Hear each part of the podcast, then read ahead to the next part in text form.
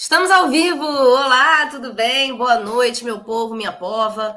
Como vocês estão? Estamos hoje aqui, geralmente o nosso programa é na terça, né? Mas estamos hoje na quinta, excepcionalmente. Já que terça foi feriado, eu estava viajando, gente. Ah, não, meu gato resolveu que agora quer sair de casa e bater nas chaves. Ele é cheio de vontades.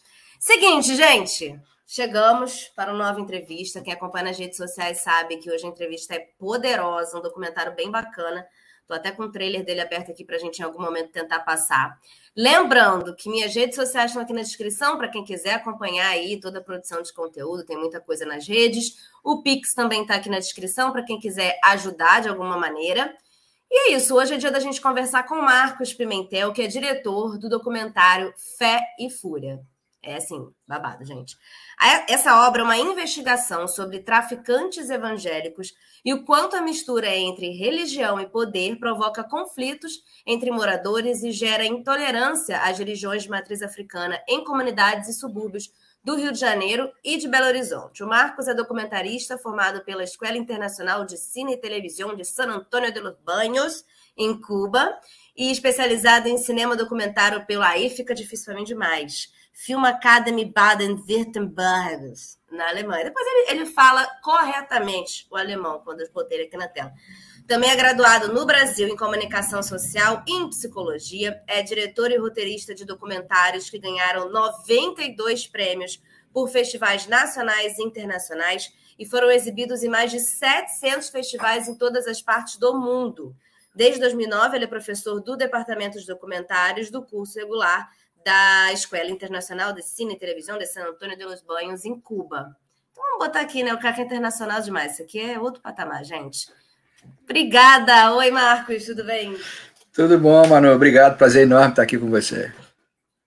Seguinte, Marcos, eu toda, absolutamente toda entrevista que eu faço, antes da gente entrar no tema da entrevista, eu quero ir lá na infância do meu entrevistado. Então, eu queria saber um pouquinho como é que foi o pequeno Marcos, o Marquinhos, como é que era, como é que foi um pouco a sua infância? Em que momento o cinema apareceu? Em que momento isso aí virou sua profissão? Olha, eu, eu, eu sou chamado de Marquinho até hoje, meu pai chama Marcos também, então é, é, quando me chamam de Marcos eu acho super esquisito, porque sempre foi Marquinho. Quando me perguntam como é que você chama, eu falo Marquinho, sempre foi. E o Marquinho sempre foi um moleque é, que gostava muito de subir em árvore, de cachorro, de é, fazer tudo quanto é tipo de bagunça. Eu sempre fui, fui uma criança muito inquieta. Minha irmã, Fernanda, sempre falava assim que, que ela e minha outra irmã, Rafa, elas tiveram infância normal, tranquila, mas que eu não, eu era selvagem. Ela era, a, a Fernanda sempre falava essa parada. E eu acho que isso representa muito, porque ao mesmo tempo que eu era uma criança muito quieta e responsável e, e, e bastante introspectiva para muitas brincadeiras, eu sempre gostei muito de explorar a natureza, de, uh, de bicho, de árvore, de cavalo, cachorro.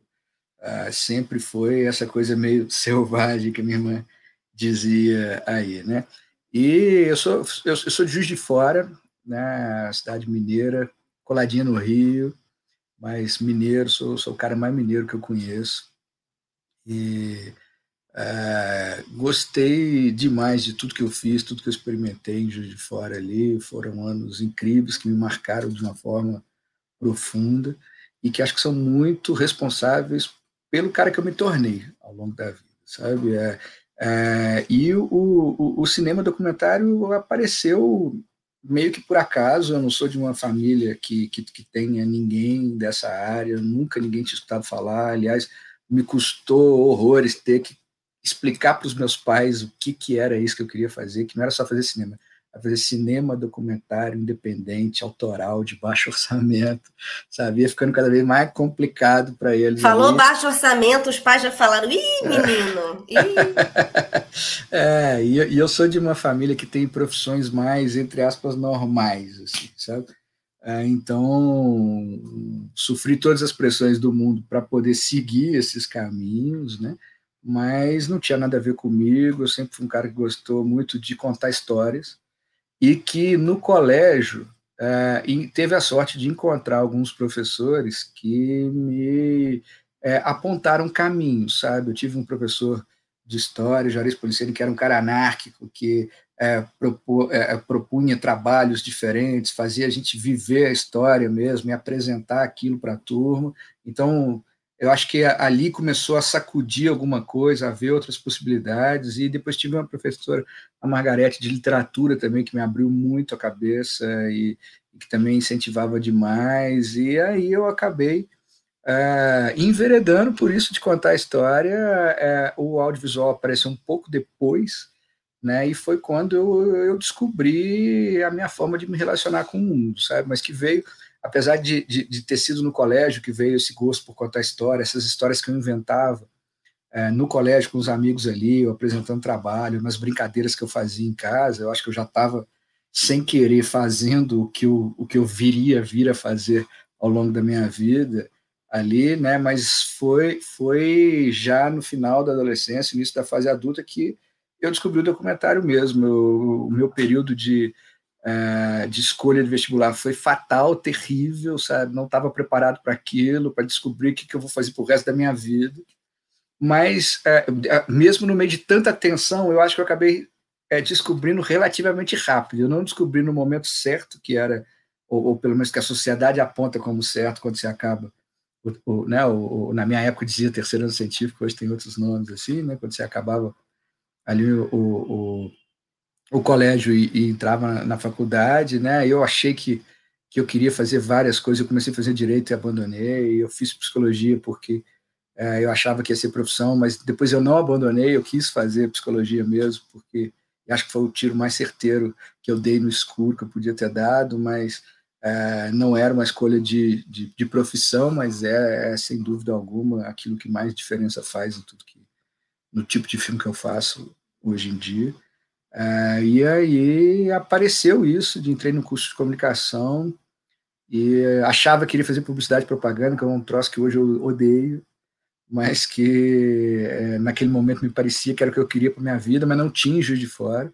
É, depois teve um momento que tinha seis cursos disso em Juiz de Fora, mas na época que eu, que eu tinha que fazer não tinha, queria ir para São Paulo, passei no curso lá, meus pais deixaram ir, uma confusão do caralho, mas acabei é, achando o cinema documentário no meio da faculdade ali e resolvi me preparar e é, pesquisar os locais onde eu podia trabalhar isso de maneira autoral e corri atrás e fiz os cursos que, que me ajudaram a ser o cara que eu sou hoje. Não, maravilhoso. Um currículo muito. Eu, eu olhando aqui, né, todas as suas formações, vendo o trabalho, eu acho que realmente tudo casa perfeitamente assim para que o seu trabalho seja como é, né? Assim, é bem completo nesse sentido. Acho que sua formação toda ajuda. E aí eu queria saber como que surgiu a ideia de documentário com essa temática do fé e fúria que tem religião, tem crime organizado, tem intolerância religiosa e um retrato assim muito importante, muito fiel, infelizmente, do nosso país, né? E falando assim, eu aqui do Rio de Janeiro, assim, é aquilo, infelizmente. Mas é aquilo, assim, tem, tá muito claro ali o que, que é a gente, né? Então, como surgiu a ideia de um documentário com essa temática? Olha, é, é, Fúria é muito diferente de todos os filmes que eu fiz. Até hoje, meus filmes são extremamente silenciosos é, e tem uma narrativa visual muito contemplativa. E, e, e é essa verborragia impressionante, porque eu acabei encontrando ali um monte de gente que estava precisando gritar para o mundo as muitas violências e opressões que vinham sofrendo há, anos, décadas e tal. É, começou toda essa história com é, notícia de jornal. Eu sou um cara que consumo muito é, notícia de jornal, coisa. Estou sempre procurando me atualizar. Quando tem tempo, adoro é, ler uma mesma notícia em diferentes veículos para poder formar minha própria opinião. Uh, e, e, comecei a ler muita coisa que, de, que mostrava, que falava sobre esses casos de intolerância religiosa, é, é sempre com recortes de, de, áreas periféricas. Isso me chamava muita atenção, porque é, eu não sou um cara de quebrada que nasceu dentro de comunidade, mas desde que eu saí da casa dos meus pais em Juiz de Fora para morar sozinho, eu sempre morei é, é, na entrada da favela, sabe? É, onde eu conseguia pagar aluguel, onde, onde era mais barato o custo de vida, e, e, e, são locais que, onde eu me sinto muito bem, onde eu frequento muito, e onde eu acabei virando, apesar de não ser um cara que nasceu quebrado, eu sou um cara que frequenta quebrado. E, e, e, aí me chamava muita atenção essa coisa de, de, de ser um lugar. A gente está falando assim de morros, aglomerados, favelas, periferias do Brasil, que são locais de grande concentração de população negra, e que, de repente, é, esses casos de intolerância eram sempre contra as religiões de matriz africana, Umbanda e Candomblé. Eu falei assim, porra, tem alguma coisa errada aí. Né? E, e, e, favela sempre foi essa coisa que, que, que eu acho incrível, que é num, num espaço muito pequeno você ter uma diversidade impressionante, né? porque tudo é meio colado. Né? E, e, e aí, nas minhas andanças, era sempre muito comum você ver uma, uma casa de pastoral de, de, igreja católica, vizinha de uma igreja evangélica, vizinha de um terreiro de umbanda, vizinho de um centro espírita, vizinho de um, um, um terreiro de, de candomblé. Então, tudo muito junto e misturado nesse caldo maravilhoso que é o Brasil. Né? É, e aí, só que aí, de repente, a paisagem do morro foi mudando, a prática religiosa é, do morro foi mudando, e é, a, a, começou a existir um desequilíbrio dessas forças religiosas dentro desses territórios periféricos, né?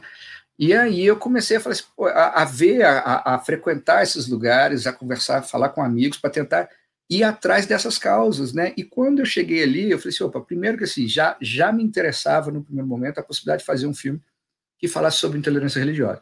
Mas aí quando eu cheguei ali, eu vi que o buraco era muito mais fundo do que estava aparecendo e que eu estava diante de algo que me interessava até mais, que era partir de casos de intolerância religiosa para falar sobre religião e poder e sobre uma série de valores que estavam pairando sobre a sociedade brasileira naquele momento e que acabaram desaguando nesta merda que nós vivemos hoje em dia.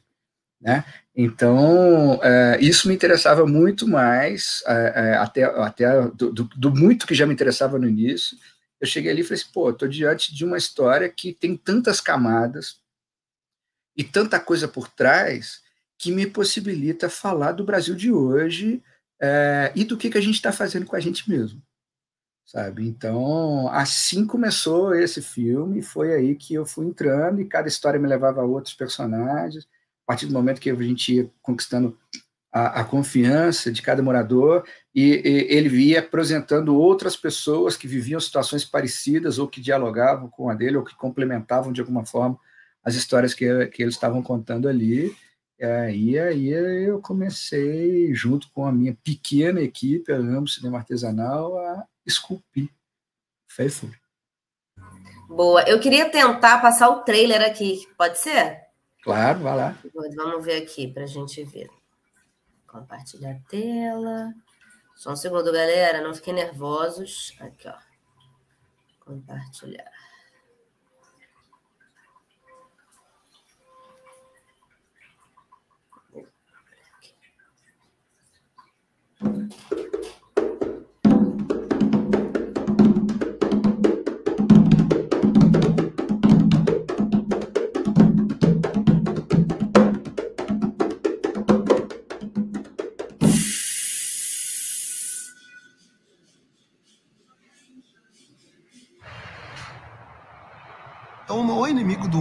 Próprio homem, mas quando ele está sem Deus, porque a nossa guerra, qual que é a minha guerra? A minha guerra é lutar contra o pecado, porque o pecado todo dia me chama.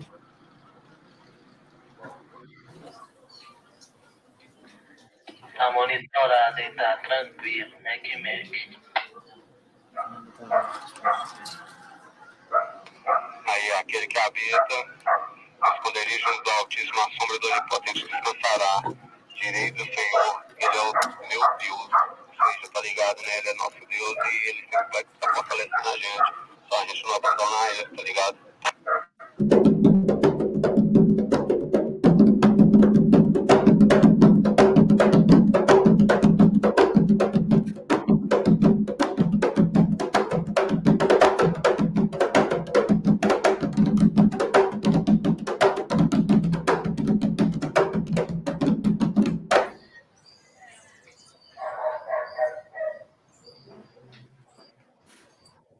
Cenário mudou bastante, né, devido à, à conversão, à chegada desse traficante aqui, ele voltou para a comunidade e trouxe o evangelho com ele. e começou a, a mudar. Mandou quebrar as casinhas onde tinha estátua e mandou é, é pintar já no muro já desde de, de, de 2000, 2001. Né? É, Jesus é o dono do lugar e começou a, a proferir, na verdade, o evangelho. E hoje em dia, né, os traficantes eles apoiam, tanto apoiam como, como foi eles que, que, que patrocinaram esses grafites, e a comunidade adora. A comunidade ganhou cor, ganhou luz. Qual é a responsabilidade disso? Né? Qual é a responsabilidade hoje de um traficante dizer que ele é evangélico fechar um terreiro? Será essa responsabilidade é só dele? Essa responsabilidade também é nossa? Porque esses terreiros foram fechados e perseguidos pela polícia, pela Igreja Católica. Então, essa responsabilidade, esse algoz, é realmente esse traficante? É só esse traficante? Ou é toda uma sociedade toda uma cultura que colaborou para que um traficante tivesse o poder ou a intenção de fechar um terreiro de um bando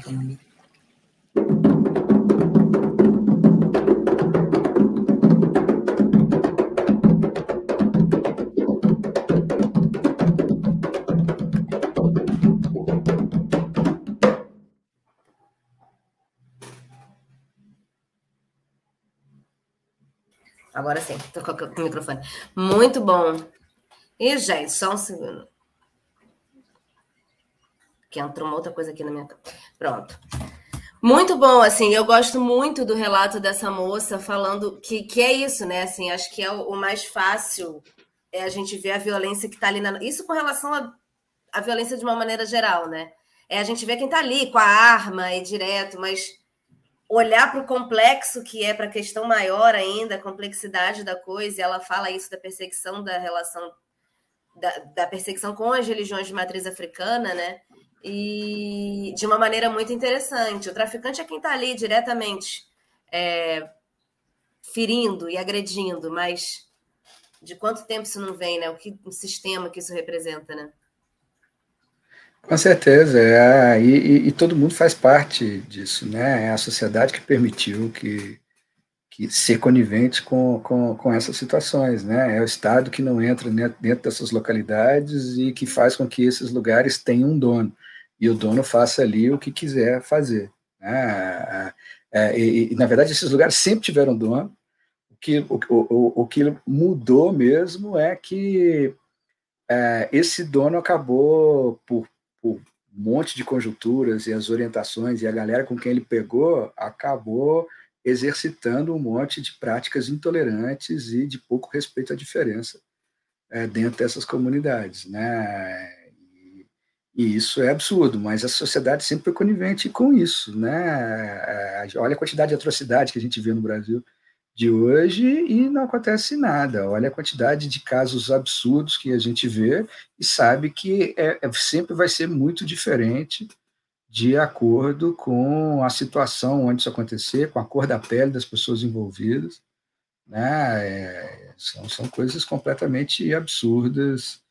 Aí a gente viveu há pouco tempo aí do, né, do, durante o, o segundo turno das eleições, né, aquele é, triste episódio da deputada bolsonarista com a arma em punho, atirando, né? E é o que todo mundo questionava: qual é a chance de um homem negro armado apontando arma sair vivo de uma situação como aquela? Nenhuma.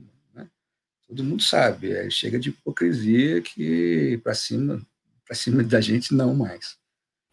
Total. E aí eu queria saber como que foi ouvir os relatos todos desse documentário, como eles te impactaram, né? Se você se envolvia, mantinha um distanciamento? Como é que era ouvir todos esses relatos? E como que você chegou nessas pessoas? Porque tem relatos de cristãos de diferentes pontos de vista, incluindo traficantes de diferentes pontos de vista, tem representantes de religião de matriz africana, então queria entender um pouquinho esse processo de escutar essas pessoas e de chegar nessas pessoas e como que isso bateu em você. Olha, a ideia era desde sempre ter no filme as pessoas que estão ali no meio do fogo cruzado, sabe? Quem estava vivendo essas situações e que topava dividir com a gente é, o que estava rolando.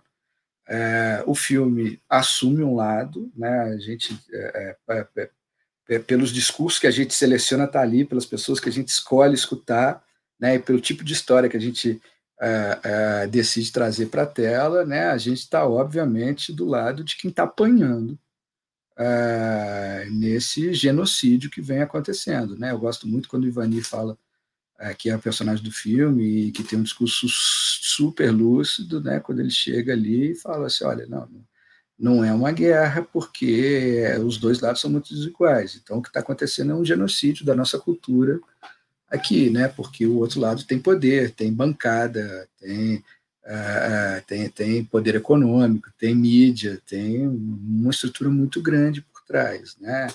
E, e, e, e então a gente traz essas pessoas, né? Os adeptos de Umbanda e Candomblé, das religiões afro-brasileiras, uh, que vêm sofrendo todo tipo de, de discriminação, desrespeito e violência, a gente começa a escutar essas histórias, né? E eles vão nos apresentando outros personagens. A partir do momento que eu conhecia um, é um filme que tem muita gente, aparece muita gente. A gente tem 25 pessoas falando, né? Eu te confesso que tinha até uma dificuldade de editar esse material articulado pelo discurso, porque meus filmes são de uma tradição muito silenciosa, extremamente silenciosa. Eu saía de cada sessão de montagens até perdido de, de, de, de meio de tanto verbo ali mas que eu achava necessário para construir essa história. Essas pessoas estavam querendo gritar para o mundo tudo que vinham sofrendo, e o mínimo que a gente precisava fazer é ouvir e abrir espaço para que elas falassem, para que elas gritassem ali. Né? É, e aí a gente começa a escutar o outro lado também, né? a gente traz algumas pessoas né, de que são evangélicos, em sua maioria neopentecostais, é, intolerantes, que estão trazendo é, essas histórias ali, que a gente procura escutar com respeito, mesmo que eles tentem justificar coisas injustificáveis, né? E deixando muito claro, olha, a gente tem um monte de coisa que está acontecendo aqui que a gente não topa, né? Que a gente acha que não devia estar tá acontecendo, mas você topa falar sobre isso, você topa dividir isso com a gente, né? E tem esse viés específico do filme também dos traficantes evangélicos, né? A, a, os próprios moradores das comunidades, claro que a gente fez todo, tinha toda uma equipe de pesquisa que articulava as coisas, que aproximava, que encontrava pessoas e caminhos para que a gente chegasse, mas também a gente é, tinha isso de, dos próprios moradores é, apontarem caminhos para que a gente chegasse até essas pessoas, já que eles moram nessas localidades, né, eles conhecem essas pessoas, e mesmo que eles estejam em conflito direto com eles, eles nos apontavam outras pessoas dentro da própria comunidade que pudessem é, fazer essa ponte, que pudessem abrir essas portas para a gente, né? E eu sou um cara que eu não tenho religião, respeito todas, né? Escuto todas, respeito todas e, e me colocava, me assumia assim para eles, sabe? É, inclusive era um jogo que se estabelecia durante as entrevistas que acabavam sendo longas sessões de análise aí, onde a gente falava sobre várias coisas e tentava puxar muitos processos internos ali, partindo de mecanismos de conversão, de crença, né, de política nacional, de estruturação do país e tal, eles começavam a, a, a, tentar, a me questionar também e a tentar é, me convencer de que a religião deles, né, de, dependendo de quem tivesse sentado comigo ali na frente, de que a religião deles era a melhor opção. E eu escutando isso, né, e, e entrando por essas histórias. E, e, e, acabou sendo um mecanismo que nos ajudava muito, inclusive com o tráfico, o tempo todo, todos os problemas que a gente teve em alguns momentos em umas situações mais tensas, de que em algum momento eh, a gente acabou ficando sozinho ali, porque o, o cara local saía para buscar um novo entrevistado, e aí chegava o tráfico ali, as poucas vezes que estava, o tempo todo a galera chegava e estava assim, não, tranquilo, tranquilo, que é, é, religião, não é tráfico, não, religião, tipo, sabe, estão filmando religião, estão falando de religião, não estão aqui para fazer filme sobre tráfico, matéria sobre tráfico, reportagem sobre tráfico, sabe? Eles queriam falar dessa, ele, era como se fosse a opção é, é, a, abrir as portas para que eles falassem sobre coisas que eles normalmente não falam. Né? Então também teve essa questão. Muito bacana, bacana. E o filme foi gravado no Rio e em Belo Horizonte. Eu queria entender um pouco o porquê a escolha por essas duas cidades, enquanto moradora, mora em Niterói, na verdade. Mas quem mora em Niterói não mora no Rio, gente. Eu queria dizer isso para vocês. É, por, enquanto pessoa que está no Rio de Janeiro, acho que fica muito claro, porque o Rio de Janeiro é um lugar importante para estar tá nesse documentário, mas queria que você explicasse para a gente por que a escolha por Belo Horizonte e Rio de Janeiro e quais as diferenças e semelhanças do que você ouviu e percebeu em cada um desses lugares. É, olha só, é, eu moro em Belo Horizonte, né? Eu tô, tô, tô, conversando com você daqui de Belo Horizonte. E eu, então, eu, eu comecei a investigação aqui. É, o Rio de Janeiro é uma cidade chave para esse processo, principalmente com o tráfico, né? É uma cidade onde o tráfico é, e as facções têm um perfil bastante é, é bem desenhado, né? Você entende o desenho, a dinâmica e a estruturação do Comando Vermelho, do, do Terceiro Comando, do Terceiro Comando Puro, o TCP, do ADA, sabe? É, é, é, tem uma lógica ali e uma estruturação da cidade por morro e asfalto ali também que nos ajuda a entender uma série de questões. Então, acho que era, era uma cidade que, é, para falar um, fazer um filme com essas características e essa natureza, era fundamental a gente é, é, estar no Rio de Janeiro. E durante a etapa de pesquisa, ficou muito evidente que a, a gente é, estando em Belo Horizonte, a gente podia estar tá representando é, tudo que você encontra em qualquer grande cidade brasileira. Sabe, é, tem muitos casos que a gente ouvia falar em Brasília, em Salvador, em Fortaleza, em Recife, é, em Natal. Brasília tem muito caso, muito caso ali em Belém, periferia de Belém. Tem muitas histórias assim, mas que Belo Horizonte representava muito bem todas elas, sabe? Então não era só uma questão de comodidade pela base da produção é, ser Belo Horizonte, mas era uma espécie de mostrar como que isso é possível de encontrar em todo grande centro é, urbano brasileiro e que o Rio de Janeiro tem uma, um, um, uma característica diferente, é, mas que dialoga muito bem com isso, sabe? É, e para mim era, é, foi fundamental mostrar como que essas coisas não são coisas só do Rio de Janeiro. Sabe? Essas coisas estão em toda a grande cidade brasileira, todas essas cidades inchadas que a gente possui, que acabam tendo é, grandes bolsões periféricos, a gente é, tem encontrado esse tipo de, de situação. E com relação ao que, que era diferente, o que, que era parecido, é, as diferenças são mínimas, sabe? É, eu, eu, acho que assim, em Belo Horizonte e em, em outras cidades é, é, também de grande porte, você pode não ter uma divisão tão clara das facções, né? ou você pode ter uma divisão que oscile mais de acordo com a relação que um ou outro vai ter com um grande grupo é, criminoso conhecido no país, né? com uma grande fracção.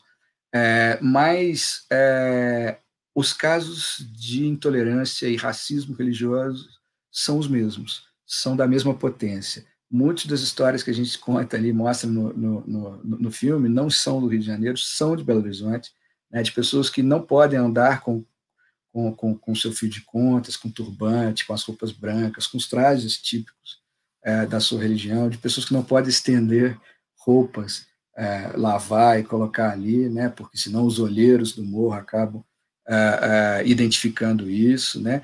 Uh, e você tem um poder armado atuando, né? Você pode, pode até ter uma diferença de quantidade e tamanho das armas, né? Você pode encontrar um arsenal maior em alguns determinados morros do Rio de Janeiro, mas você vai encontrar um arsenal também na mão dessas pessoas que estão praticando esses casos de intolerância religiosa. E e todo qualquer morador de comunidade sabe o poder que a arma de fogo tem, né? e o que, que vem por trás e os significados e as consequências disso. Esse filme foi apresentado no exterior. Queria saber o que, que o público estrangeiro achou desse aspecto tão peculiar do nosso país, né? A gente olha, acho que a gente que está vendo noticiário todo dia, o filme é muito impactante ainda assim, mas a gente, de alguma forma, tá vendo essa realidade no noticiário. E como que o público estrangeiro viu essa relação, essa simbiose entre tráfico e religião, né? Essa intolerância tão grande com outras religiões. Como foi essa recepção lá fora? Olha, o filme passou bastante em festivais internacionais, sempre muito bem recebido e sempre recebido com um grande espanto com um grande assombro das pessoas né, chegarem e falar assim, uau, caramba, isso acontece mesmo. É, e quando a primeira exibição pública do filme foi no IDF, em Amsterdã, que é o maior festival documentário do mundo, que é, por ter essa característica, atrai gente de tudo quanto é parte, é, seja pessoas ligadas ao universo do cinema documentário ou pessoas que gostam de consumir e, e analisar esse tipo de obra. Né? Então, nessas, nessas primeiras sessões, você tinha esse público ali, é, majoritariamente europeu, é, que as, e as pessoas chegavam nos debates, nas rodas de imprensa, nas conversas é, antes, durante e depois do, da, da, exibição ali, é, as pessoas falavam muito que elas estavam assustadas, porque para elas era difícil, era difícil de acreditar que tudo aquilo que elas estavam vendo na tela acontecia com um único país. Sabe? É, eles estavam vendo muitas coisas ali que, que pareciam bizarros, que pareciam choque, né? Que falaram assim, caramba, isso acontece mesmo. É, e, e, e, que louco que tudo isso está acontecendo com um país somente. É, teve uma vertente dessas pessoas também, de países da América Latina, que chegava e dizia assim, cara, é impressionante, porque eu tô achando, para mim parece como um conteúdo visionário, porque é, isso daqui eu estou vendo que vai acontecer no meu país daqui a dois anos, sabe? Porque o Brasil estava na frente de uma onda conservadora é, entre os países da América Latina que, que vinha se reproduzindo e que, de fato, muitas dessas coisas é, é, corresponderam. Agora, por outro lado, Manu, é, para fazer o contraponto disso, o filme está em cartaz de sala de cinema, né? É, a gente vem desde o dia é, 13 de outubro, a gente está em, em, exibição, em salas de cinema, passando pelo Brasil todo. Eu tenho acompanhado várias sessões, eu tenho percorrido muito, viajado, participado de um monte de debate. É um filme onde as pessoas saem querendo falar muito sobre isso, né? É, que, querendo conversar sobre isso. E aí é muito louco ver que o mesmo assombro dos, é, desse público europeu é, era possível de encontrar no público brasileiro, sabe? Tem muita gente que chega e, e, que vinha falar, e outros que não verbalizavam com a gente, mas falavam perto de outras pessoas conhecidas que estavam é, pela, pela plateia, sentados ali, né, pela, pela sala de cinema, chegava e falava assim, tinha gente que chegava e falava assim, será que é verdade tudo que está passando ali? Não é possível, tem coisa que deve ser mentira. Não é possível. Não, aquela, aquela parte, aquela sequência só pode ser mentira. Não, essa parte não dá para acreditar. Não, é, essa parte parece muito exagerada. Sabe? Essa parte não é possível. Nada no Brasil, nada no Brasil é exagerado, gente. Vamos, vamos deixar claro isso aqui. Nada no Brasil, tudo no Brasil pode ser verdade. É, e, e aí acontecia muito isso das pessoas chegarem e falarem assim, poxa, olha como é que eu tô dissociado da realidade do meu país. Eu não estou vendo que essas coisas todas estão acontecendo aqui do lado, e que já vinham acontecendo há muitos anos né, que esse crescimento desenfreado é, e esse desequilíbrio das forças religiosas dentro de, de alguns é, é, setores, de alguns determinados territórios, e como que a ascensão de determinados grupos e a conduta deles pode influenciar num monte de coisa ali, sabe? As pessoas pegam e, e chocam de ver o passinho do abençoado. Você vê, parece ali, parece um Rock in Rio, as pessoas dançando, né, com tudo aquilo ali, e os caras de terno, dançando, fazer, participando de todas aquelas coisas ali. Fica, fica... Isso é muito doido, né? Porque assim, só te interrompendo, agora que você está falando, é, eu frequentei a igreja católica por muito tempo. E lá na, na minha época, quando eu frequentava, isso que devia ser 2006, 2007, a gente fazia com o jovem cristoteca, gente. A músicas dançantes católicas. A gente ia para cristoteca, era forró católico, tudo católico. Aí você escuta a música ali e pronto. Então, assim, nem é novidade, gente. É só só procurar saber. Sim, exatamente. O lance é que, é que eu acho que a gente acaba ficando muito na bolha, né? Hoje em dia, com a forma como a gente consome notícia, como é que a gente fica sabendo das coisas, né? É, é por isso que dá nesta merda aí de um monte de gente, um monte de metecaptos paranoicos que só se alimentam por o que chega no, no WhatsApp e começam a acreditar que um monte de teorias absurdas são verdade, né? E aí dá no que dá, dá nessa dá nessa galera, dá em patriota do caminhão e esse tipo de gente que está por aí fazendo, passando vergonha dessa forma como está.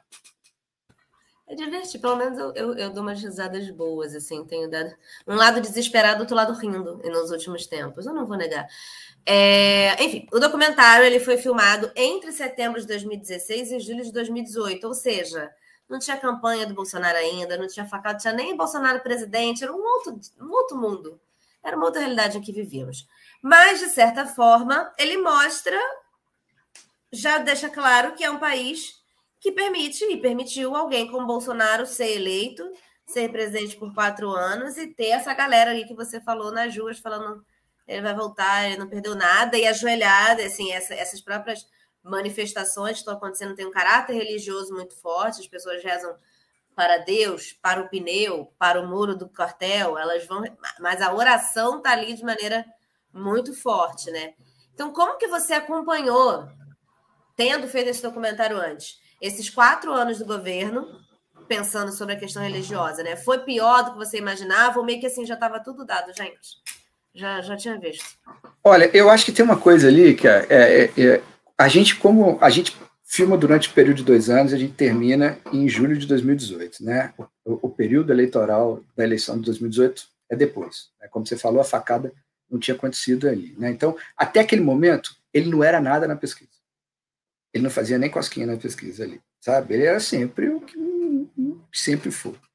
Né? É, e, e, de repente, é, Aí, mesmo a gente tendo parado ali, olha o que, que a gente fala no filme. Olha quais são os temas do filme. A gente está falando de massacre de minoria, a gente está falando de é, racismo, fascismo, é, poder armado da polícia, da milícia, do tráfico. Está falando de Deus e Bíblia e religião acima de tudo. Né? Colocar a Bíblia para justificar coisas injustificáveis. A gente está falando sobre intolerância a gente está falando sobre todas as pautas que é, estavam ali pairando na sociedade e apareceu alguém e articulou esse discurso e organizou isso um discurso extremamente conservador, né, que faz respaldo, né, impressionante como é, a gente chega, a gente consegue chegar é, em 2022 encontrando um monte de pessoas orando com medo é, é, do fantasma comunista, assim como nos anos 60, sabe? É a mesma coisa ali, né? Dá vontade de chegar na rua e falar assim, bull, sabe? É, é, é, é, impressionante essas coisas, né? Então, Fica ele... aí a dica de fantasia para o carnaval, galera. Fantasma comunista é uma boa dica. É, articula tudo isso, vem com os mesmos discursos de marcha pela família, a família, a tradição, né, e todo esse blá blá blá. E, e, isso tem respaldo, né? Isso tem voto, isso tem uma quantidade de gente ali que vai, vibra, né? idolatra e segue completamente ali, né? É, e então eu acho que isso é, é a, a, gente ele encontrou uma forma de articular esses discursos que eram pensamentos que já vinham parando sobre a sociedade, né? e que é, é, fez com que fosse eleito e que tivesse uma ascensão absurda. Eu, claro que o episódio da, da facada contribui também, né? A gente sempre tem essa coisa de brasileiro tem pena. De Inclusive para a gente pensar nessa questão religiosa, né? Alguém que quase morreu e sobreviveu, ele ele usa essa própria facada de, indiretamente também de maneira religiosa, né? É, tem uma aura ali, né? Com certeza, ele usa o tempo todo e, e, e, e não só é, é, nesse discurso, e, nesse caso, né? A gente está falando de religião e poder o tempo todo, né? É, religião e poder sempre caminharam de mãos dadas, né? Mas ele articula isso muito bem ali, né? E ele joga conforme a música, né? E ele é, ele troca de religião conforme a dança, como ele troca de time de futebol conforme a dança também, né? É, é, não, não dá ponto sem nó, né? Tudo, tudo, tudo armado ali. É, e, e aí eu acho que depois que ele chega lá, o que ele faz é exacerbar, durante os quatro anos de poder, é, toda essa pauta, todas essas pautas, que são muitas, né, que estão ali, e, é, e que fazem com que a gente chegasse na, na, na eleição de 2022 com, todas essa, com, com, todas essas questões muito exacerbadas. Né? Por isso, quando Pinto foi Fúria, agora o filme é lançado entre o primeiro e o segundo turno, a pauta religiosa estava inflamada por conta do, do, da corrida eleitoral aí, né? É, do processo eleitoral e, e, e, e, parecia que o filme foi feito para esse momento.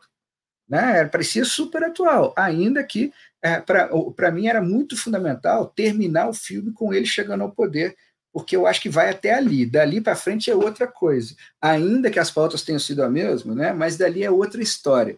Eu acho que no filme a gente mostra com aquele cenário todo e como que aquilo ali foi importante para que alguém que tivesse esse, esse, que articulasse esse discurso, que defendesse essas pautas e que tivesse apoio, respaldo desses grupos que estão sendo mostrados ali como intolerantes chegasse até a presidência.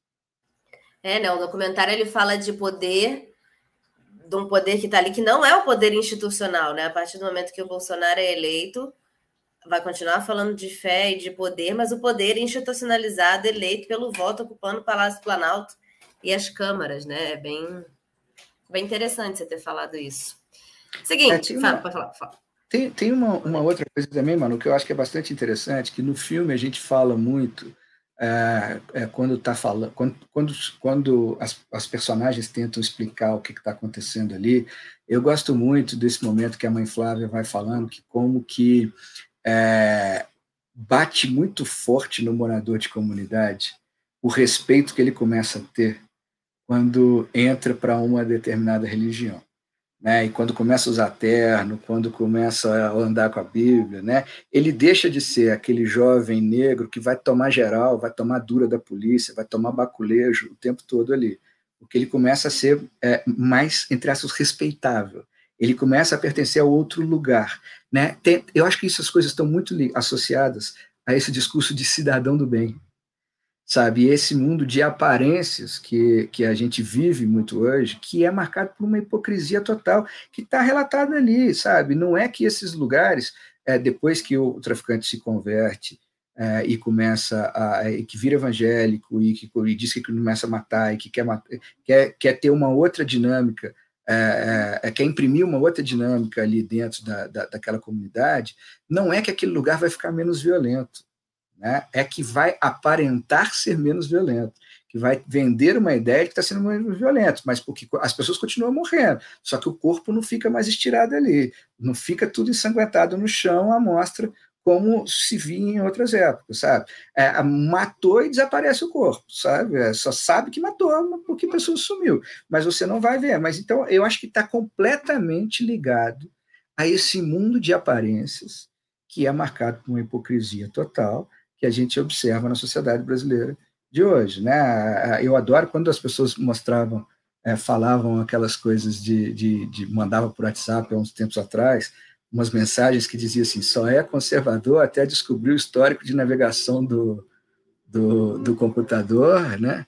E, e, e, várias outras coisas que iam listando ali que mostram uma hipocrisia constante uh, que, que, que paira sobre determinados setores da sociedade. Total. Seguinte, Marcos, a gente tem dois quadros aqui no programa, quem acompanha sabe. Então agora eu queria que você dissesse para mim uma notícia da última semana que te marcou de alguma maneira, positiva ou negativamente, mas que quando você viu, você falou: eita. Olha, eu, eu acho que assim, tem duas coisas específicas que me chamaram bastante atenção nesse último tempo, nesses, nesses últimos dias. Eu acho que um não tem como não falar, que é, é a persistência que, que esses grupos é, é, têm de, se, de permanecer nas ruas, é, fazendo, é, nos, participando de atos antidemocráticos e pedindo intervenção militar. Eu acho que isso mostra muito da paranoia coletiva generalizada que está instaurada em certos setores da sociedade e que são setores grandes, é, populosos, que são setores com, com números altos. Né? É, é, eu acho que a pior coisa que tem é a gente colocar pessoas dentro de caixinhas, não dá para a gente dizer que todo mundo que apoiou determinado candidato pensa da mesma forma, né? Da mesma, é, é, eu acho que esse é um exercício que a gente precisa fugir o tempo todo, né? Como Fé e Fúria faz, de não, na, nunca vai dizer que todo evangélico é intolerante, né? Uh, então a, a, gente vai mostrar, por isso que tem um personagem que é o Fabrício, que é fantástico ali, que tem várias camadas, que é um cara que é, é todo tatuado, cheio de piercing, faz suspensão corporal. No primeiro momento, as pessoas associam ele com um demônio, né? E fala que ele está possuído, que vai para o inferno. E de repente se descobre que o cara é evangélico. E ele tem várias, várias das tatuagens são de, de salmo, de versículo da Bíblia, de salmo, de cruz. Né? Então é, é outra onda. E você fala, assim, então ele vai ser intolerante, porque todos naquele momento do filme a gente está falando sobre pessoas intolerantes. Ele não, assim, não, ele é tolerante e ele tem um discurso super lúcido e ele não aprova nenhum tipo de, de intolerância, ele mete o pé mesmo, ele tem, ele é bastante incisivo e tem uma atitude incrível. Então, eu acho que a gente não pode colocar é, dentro de caixinhas dizer que todo mundo que apoiou o Bolsonaro está desse jeito, mas eu acho que é muito perigoso tudo que está acontecendo. Eu acho que é, é, é, fácil rir dessa gente, é fácil rir desses casos, tem um monte de meme que funciona, de, que funciona demais, mas é, é muito preocupante é, pelo número, né? Pela força que eles têm, pelo poder econômico que está por trás e pelo que eles estão é, é, é, passando para seus próprios filhos. Eu acho que isso é, é, é muito preocupante. É, o que, que a gente vai fazer, o que, que vai acontecer, e a gente não pode esquecer que é uma parcela da população que se armou muito nos últimos anos, né, de acordo com as leis facilitadas pelo governo Bolsonaro. Né? A gente não tem é, capacidade de mensurar o impacto que essa quantidade de armas despejadas na sociedade brasileira vai ter uh, no futuro desse país. Né? Uh, então, eu acho bastante uh, preocupante tudo isso que está acontecendo. por outro lado, eu acho que tem uma outra notícia que me chamou muita atenção, é o que está acontecendo na COP, nessa reunião, é, que está todo mundo lá no Egito vendo o que está acontecendo ali, né? É, eu acho que é muito louco você ver que, ao mesmo tempo que o mundo vem aprovando é, a possibilidade do Brasil retomar a proteção da sua pauta ambiental, você vê esses mesmos grupos que estão nas ruas, na porta do Exército, fazendo é, esse tipo de manifestação, utilizar essas mensagens, utilizar essas notícias é, para trazer mais dados falsos sobre os números de desmatamento é, no governo Bolsonaro. Então, eu, eu acho que é, é muito complicado, porque são episódios que deixam muito claro o, o tamanho do desafio da sociedade brasileira nos próximos tempos. Né? A gente está vivendo um momento é, que, é, que vai e que vai acontecer o tempo todo. A gente está num momento de governo de transição, onde cada vez mais os dados vão aparecer, muita coisa que estava maquiada, mas a gente vive num momento onde cada grupo só acredita no que é dito por seus pares. Né? É, é, então, o tempo todo, a notícia, se eu recebi a notícia do meu grupo de WhatsApp, aquilo é verdade. Se eu não, se eu não recebi, eu vou fazer de tudo para derrubar a fonte, mesmo que seja dizendo coisas absurdas como a Globo é comunista, a Folha de São Paulo é comunista, o Sérgio Moro é comunista. O Sérgio Moro é, um, é, é uma figura que já foi e voltou né, é, dentro do espectro ideológico desse povo, né, porque pelos movimentos que ele já fez de aproximação, afastamento ali, é de dar um nó na cabeça de qualquer pessoa que tenha um mínimo de discernimento e um mínimo de memória. Sim, total. É, a notícia que eu trouxe é uma que saiu hoje. Saiu um relatório chamado Pele Alvo, a cor da violência policial. E ele mostra que aqui no Rio de Janeiro, algo que é visível e palpável quando se a gente acompanha o noticiário, mas que uma grande parte da sociedade tema e não vê ou, ou achar que não há nenhuma associação, mas o estudo mostra que 87% dos mortos em ações policiais no Rio de Janeiro eram negros. Isso pensando e olhando dados do ano passado. Isso significa que uma pessoa negra morre a cada nove horas no estado do Rio em operações policiais. Em 2021, mais de 87% dos mortos eram negros. Ao todo, 1.060 pessoas negras foram mortas no mesmo período 164 brancos morreram em operações da polícia aqui no estado do Rio. E isso mostra algo que, se a gente parar para juntar o que a gente está vendo na televisão, é muito claro que a política do governo do estado do Rio de Janeiro com relação às comunidades e combate à violência é de entrar em comunidades e fazer um genocídio daquelas pessoas, é matar na última eleição, na penúltima eleição, o governador Wilson Witzel, que foi eleito, foi eleito de com o princípio de dar tiro na cabecinha. E o vice dele foi reeleito em primeiro turno, mesmo o cara tendo sido preso. Então, assim, é, o Rio, de, inclusive, já vamos pensando que horas que Cláudio Castro vai ser preso, né? Porque no Rio de Janeiro foi eleito governador é preso, aparentemente. Então, assim, é, isso é o que acontece. A política de, de combate às drogas é absolutamente falida. Ela só serve para matar preto e pobre. E se você não quer acreditar no que está vendo na notícia, a pesquisa está aí mostrando dados, números, os números de pessoas que morreram, quantas eram pretas e quantas eram brancas.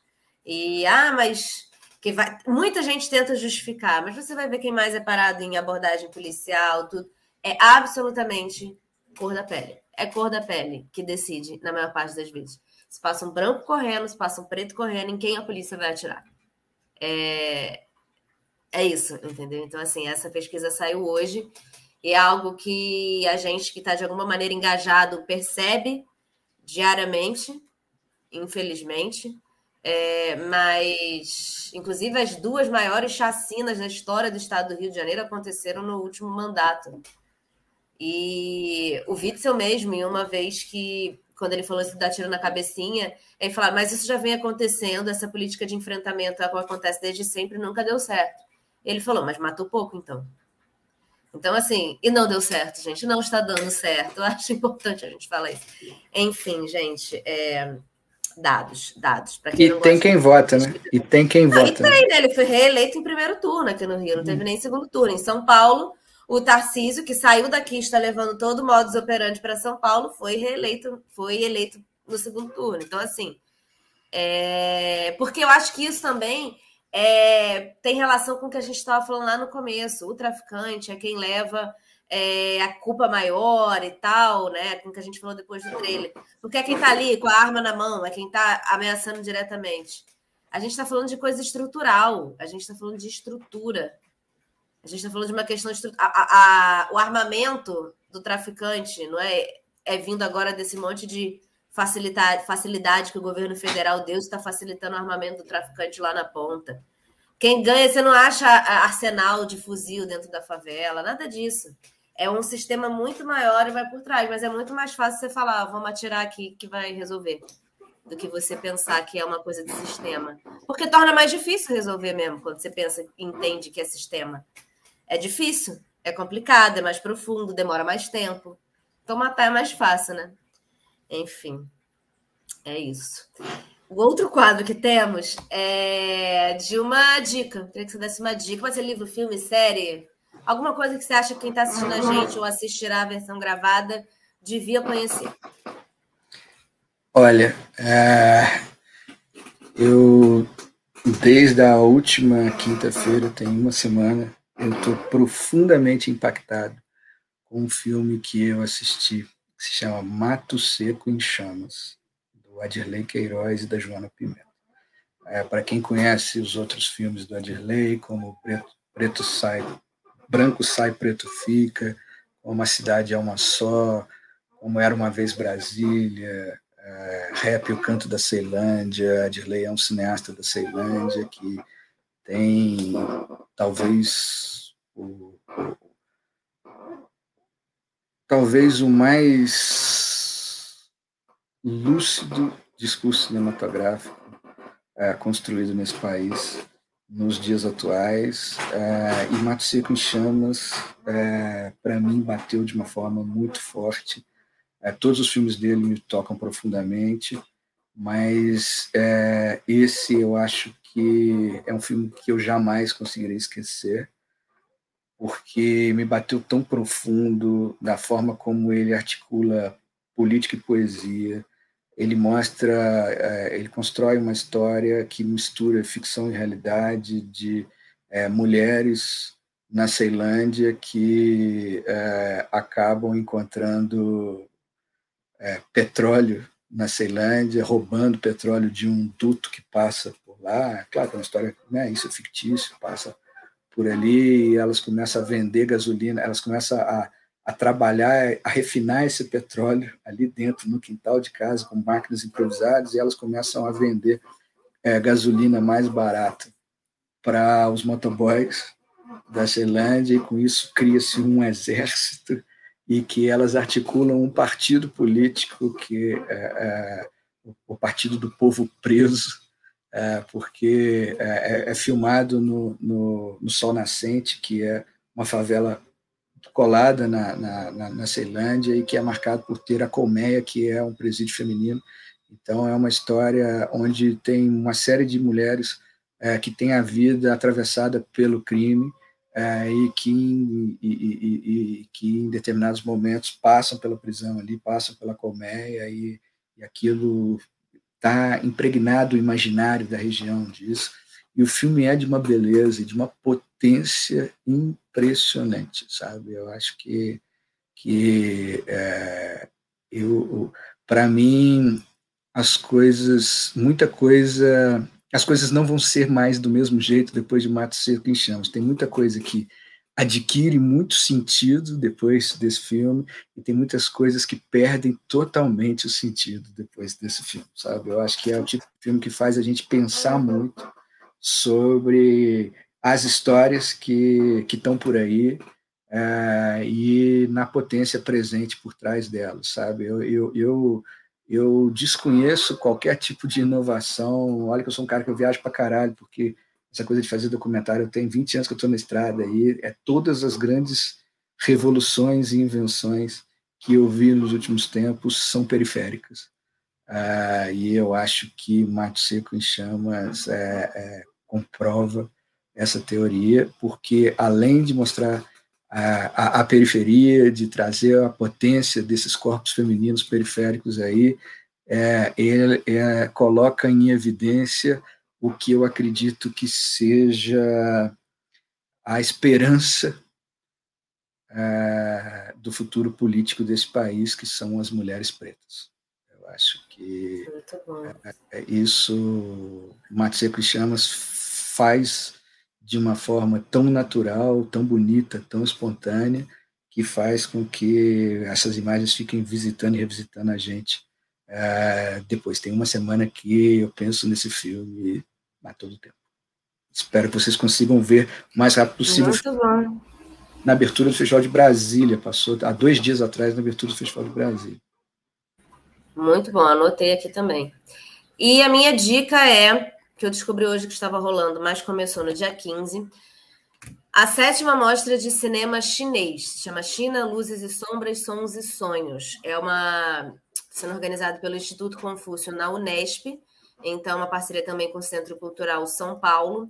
E aí dá para você assistir de graça e online. Então, assim, cinema chinês, que enfim, só está aqui no festival mesmo, não está mais em lugar nenhum. Deixei o link, vou deixar aqui no, nos comentários. E aí, essa mostra de cinema do Instituto Confúcio e do Centro Cultural São Paulo. Hoje assisti um filme lá, agora eu não lembro o nome. E também eu estou olhando o nome, não vou saber falar, afinal de contas, chinês e é, são nomes próprios, é o nome de um casal. Mas tá lá, e aí eu deixo a dica aí, vai até dia 30 de novembro. Então, talvez seja uma oportunidade única de assistir vários desses filmes e a gente sair aí da. Tem um aqui que eu olhei e falei, vou assistir. Falei, não tem coração que é sobre uma médica veterinária atendendo animais de estimação na vizinhança. E como são seis histórias com relação com pet. Passando com pet, eu fico nervosa, eu quero chorar na computação. Eu gosto de com pet, gente, para não ficar legal depois. Então, mas tem lá. Então, tá aí na, nos comentários. Algum barulho está fazendo. É, nos comentários, você quiser assistir. E é isso. Fé e Fúria Estreou também nas plataformas de streaming na sexta-feira, está disponível para aluguel na Claro TV+, na Oi Play e no Vivo Play. Então, quem quiser alugar para assistir em casa também, não tem cinema aí na sua região, não está no cinema da sua região, também é possível assinar agora, é, alugar agora para assistir.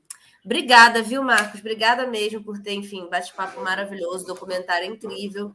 E como você falou, é isso, né? Às vezes, pelo menos, eu acho que eu trabalho com política e com religião, eu pesquiso política e religião, então na minha cabeça todo mundo está sabendo de tudo isso. E, e não, né? Assim, não. Como você falou da recepção lá fora e aqui no Brasil, as pessoas ficam impactadas e acham que é mentira. Não, gente, não é mentira. Inclusive, várias daquelas pessoas ali, elas fazem parte de alguma forma do meu trabalho, da minha pesquisa, né? O Ivanir, o Cosme, né? Que são, que é o pastor também que dá entrevista Muito legal ele também. Então, assim, são pessoas reais, as histórias são reais. Então, parabéns. Obrigada pela entrevista, parabéns pelo trabalho. Não, eu agradeço o espaço aí. Assistam Fé Fúria, tá nos cinemas ainda, tá nas plataformas. Eu acho que tá, a gente precisa pensar no que está acontecendo com o nosso país, o que, que a gente está fazendo com a nossa sociedade, o que, que a gente espera de, do modelo dessa sociedade brasileira daqui para frente, que projeto a gente quer para a gente. Obrigado, Manu, valeu demais. Estamos juntos aí, querida. Obrigada. Ó, lembrando que minhas redes sociais estão aqui na descrição. Quem quiser, enfim, saber quais são os próximos programas, os entrevistados, outros conteúdos. O Pix também está por aqui. E é isso. Até semana que vem. Agora a gente faz aqui um lindo sorriso, Marcos, para a gente encerrar a transmissão bonito. Entendeu? Porque eu vou encerrar e ele demora um segundo, eu quero terminar linda.